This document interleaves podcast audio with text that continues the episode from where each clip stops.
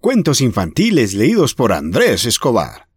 Hoy vamos a leer Una vaca en la cafetería, tomado de cuentosparadormir.com.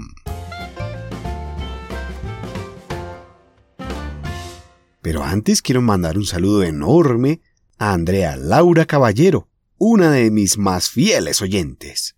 Te manda besos y muchas bendiciones de parte de papá Eduardo que te ama mucho.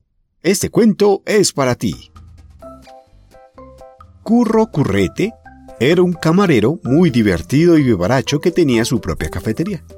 Y era además muy afortunado, porque en uno de los viajes al pueblo de sus padres descubrió que una de las vacas jóvenes de las últimas que habían nacido era tan especial que en lugar de dar leche al ordeñarla, servía directamente café con leche. Pensando en hacerse rico, Curro se llevó la vaca directamente a la ciudad. Y a pesar de que su esposa le decía que primero debería preparar la cafetería para poder meter la vaca, Curro estaba tan ansioso e impaciente que no pudo esperar. Y allí se fue con la vaca, directamente a la cafetería. El resultado fue espectacular. La vaca salió en los periódicos y en las televisiones, y de todas partes venían clientes a probar su delicioso café con leche recién ordeñado. Pero después de ese tirón inicial tan de moda, resultó que el hecho de tener una vaca en medio de una cafetería no era nada cómodo. Todos los días, la vaca rompía 20 o 30 tazas con los meneos de su cola. La cafetería olía como un establo. El heno que comía la vaca se desperdigaba por todas partes.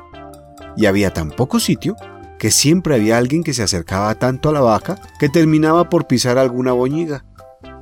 Así que fue perdiendo clientes. Y para colmo, vino la policía con una inspección y le pusieron una multa tan gorda que Curro estuvo a punto de tener que cerrar la cafetería.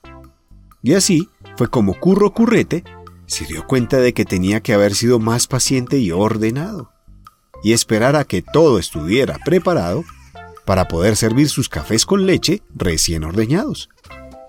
Pero como era un tipo con suerte, cuando llevó la vaca al pueblo mientras hacía la obra en la cafetería, descubrió que una de las gallinas ponía huevos de chocolate.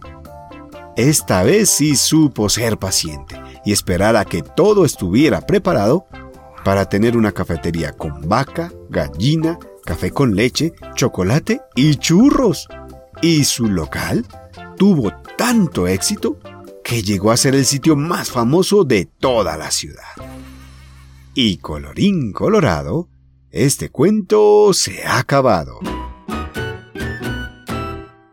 Si quieres seguir escuchándonos, encuéntranos en Instagram como cuentos infantiles, guion bajo AE.